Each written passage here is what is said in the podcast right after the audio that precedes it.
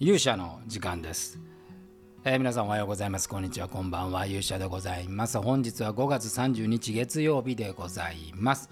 本日はですねチケットのお話をちょっとしたいなと。まあ、ちょっとあの目線からするとですね、えーちょっと小エンタメビジネスについてちょっとお話をしたいなと、まあ、我々はまあまあ魔界というね、えーエンタメショーやってますんで、まあ、あの基本的にこの魔界というものを取り上げ、まあ、例としてね事例として取り上げながらお話をしていきたいというふうに思います。やはりですねやっぱコロナが、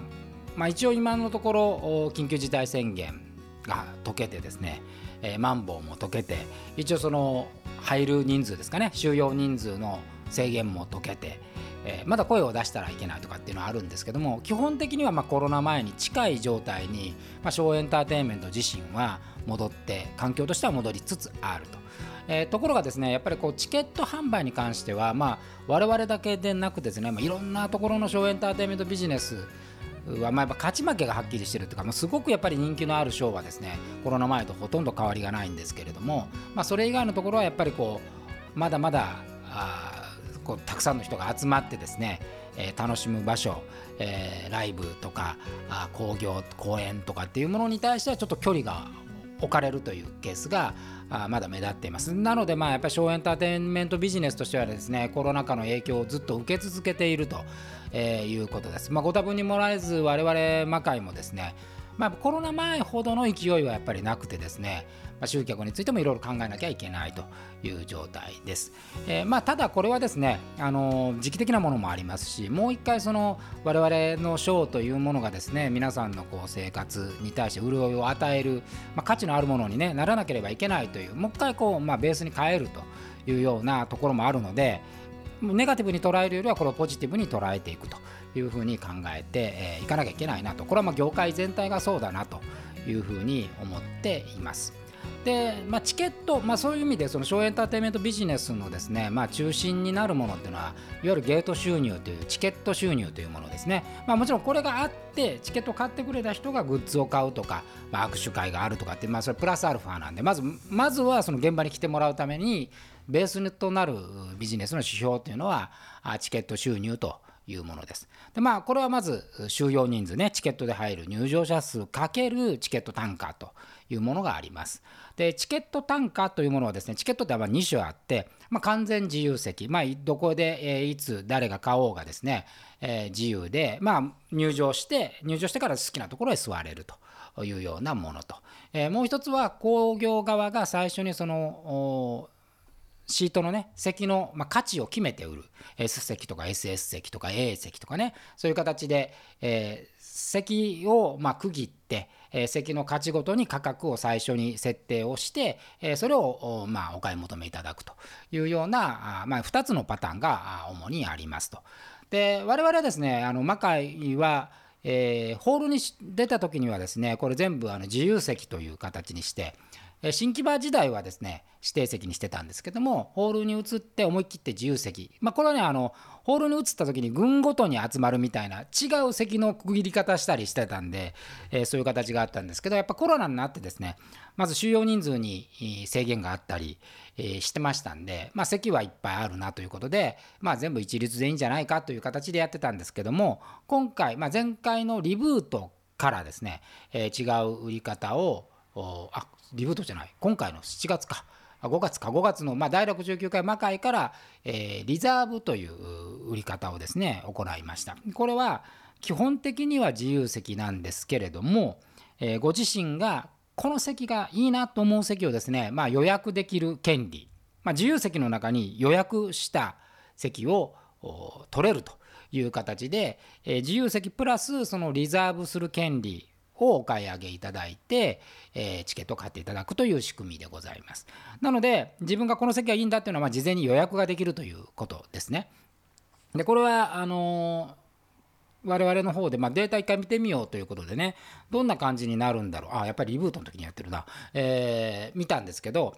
イメージ的にはですねやっぱこちらがイメージするその席の価格通りに行くのかなと例えば前列が先に埋まって中列が埋まってみたいなまあ結局後列を買う人はいないだろうみたいな感じでイメージしてたんですけどもこれ意外や意外ででしてねやっぱセンターの一番前っていうのはすぐ売れたんですけれども意外にこうリザーブされる席っていうのは本当に種々様々で我々なんか絶対これ、え、いないだろうなリザーブする方いないだろうなと思った、まあ、後列の一番端を取られる方がいらっしゃったり、まあ、本当にあのいろんなあその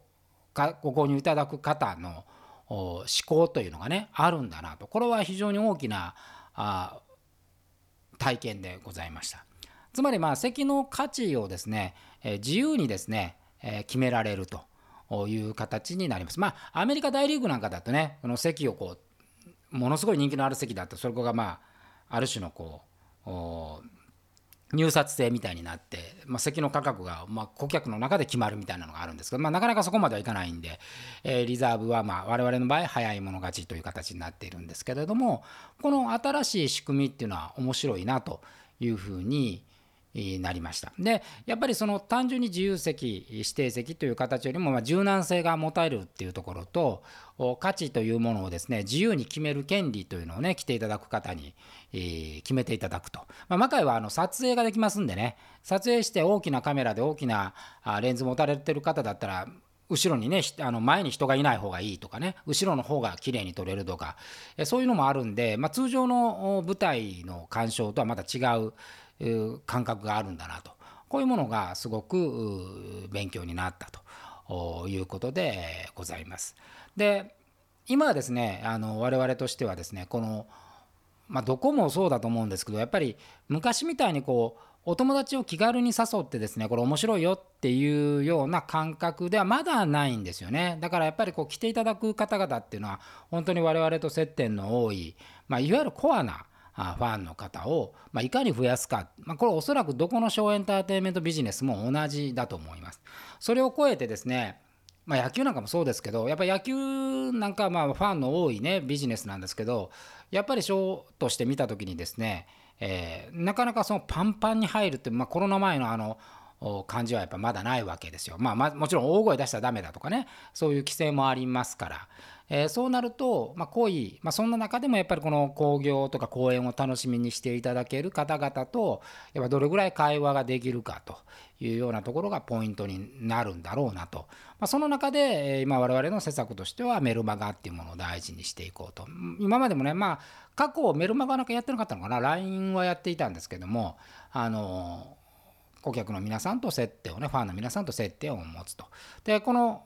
リザーブするっていうのはね基本的には早いもん勝ちなんで早くま購入できれば早く自分のいい席を取れるという形なんで今のところはそのメルマガをご登録いただいた、まあ、我々と、ま接点持っていいよという皆さんに先に買っていただくとでその後に、まあ、一般の方に買っていただくとそういう仕組みにしております。まあ、こういうこうゲート収入のねあの売り方とかえチケットの価値のつけ方っていうのはこれからまコロナの後しばらくですねいろんな模索が続くんではないかという形に思っています。で今のこうプラスというね、え席にさらに価値をねつけてまあ、我々ビジネスサイドから言うとその価値のある席を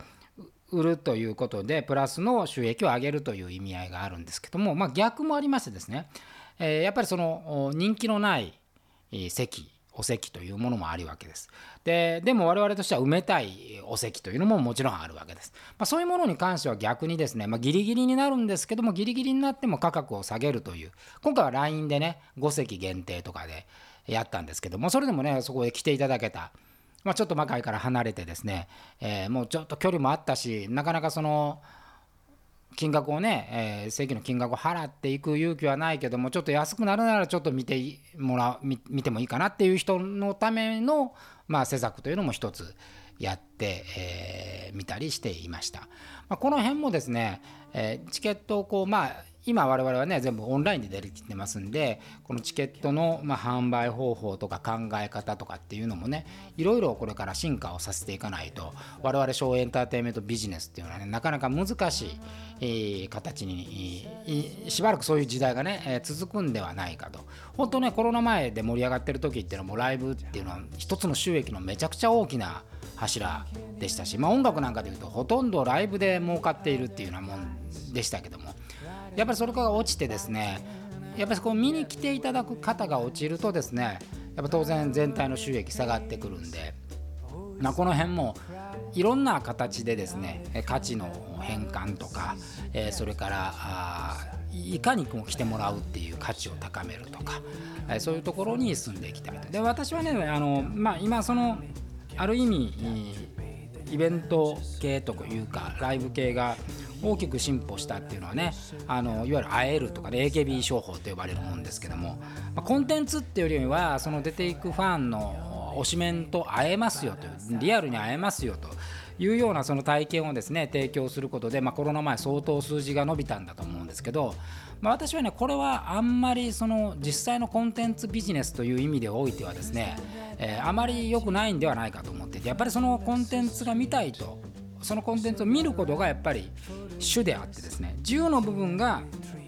そのおしめに会えるとかね、えー、まあ、まあ、グッズ買うとかっていうものじゃないないないかなというふうに思うんで、まあ、マカイに関してはちょっと遠いしんどい道のりなんですけどもコンテンツの魅力をね上げて、えー、その魅力を伝えるということに努力をして、えー、少しでもあのたくさんの人にね見ていただくというで見ていただく方法をですね見ていただく価値のつけ方っていうのをですね、えー、いろいろこう柔軟に考えていきたいなとそういうふうに思っておる次第でございますなかなかね、えー、とこういうショービジネスっていうのは難しい形なんで、まあ、何が正解かっていうのはそのことわからないんですけれども、えー、我々としてはあそういう新たなねビジネスのチャンスっていうのを考えておる次第です。まあそんなあまああのショービジネス全体の話をすると言いながら、まあ、ほぼほぼほぼ魔界の話になったんですけども、えー、次回は7月15日、えー、中野ゼロショーホール第70回、えー、魔界えー、ということでございますので、えー、ぜひ見に来ていただきたいということで今回は「ファイヤーボールというねサブタイをつけました。もう気づいていただいている方いらっしゃるかもしれませんけどしばらくですね、えー、ディープパープルの曲からタイトルがつくとい。うことが起こっておき今年はそれでいこうかなというふうに思っておりますので、えー、ままさにね火の玉のような公演をお見せしたいと思いますので、えー、ぜひ、公式ホームページからですねチケットのお買い上げをいただければと思います。ということで本日の勇者の時間はこの辺りで。また次回お会いしましょう。さようなら